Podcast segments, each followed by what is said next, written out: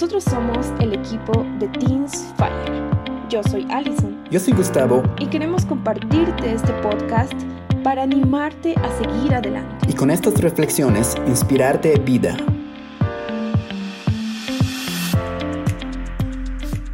Hola, bendiciones. Mi nombre es Allison y en esta mañana trataremos el tema tentación y analizaremos la vida de José. En Génesis 39.9 dice, no me ha prohibido nada y en esta casa nadie tiene más autoridad que yo, pero usted es su esposa. Tener relaciones sexuales con usted sería pecar contra Dios. Para José no era nada fácil estar en ese lugar. La tentación era muy grande. Una mujer bonita intentaba seducirlo todos los días, a todas horas y de diversas maneras. A ella no le importaba engañar a su marido. Quería tener relaciones sexuales con José quien era el más apuesto de los servidores. El muchacho siempre buscaba la forma más cortés de negarse. La situación era difícil porque su jefe, Potifar, siempre se encontraba fuera de la casa. Solo estaban la mujer, algunos empleados y José, quien era el administrador principal. Fue así como una tarde, la esposa de Potifar sorprendió a José por detrás, lo tomó de la ropa intentó obligarlo a acostarse con ella.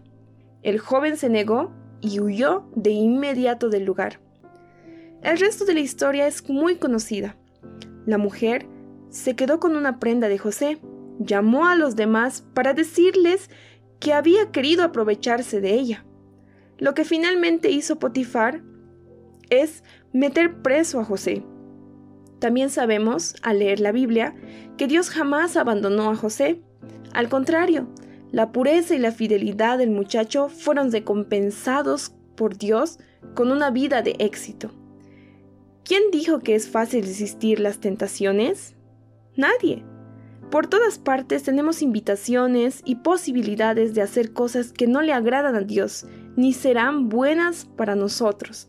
En todo momento, recordemos el ejemplo de José, quien no jugó con el pecado, sino que decidió agradar a Dios y escapar de la tentación. La tentación es como el fuego.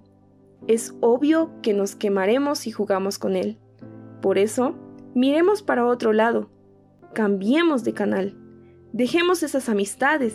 Busquemos la ayuda de Dios. Digámosle no a la tentación.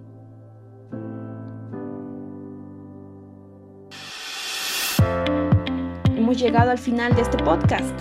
No olvides comentar y compartirlo con tus amigos. Te esperamos en el siguiente episodio.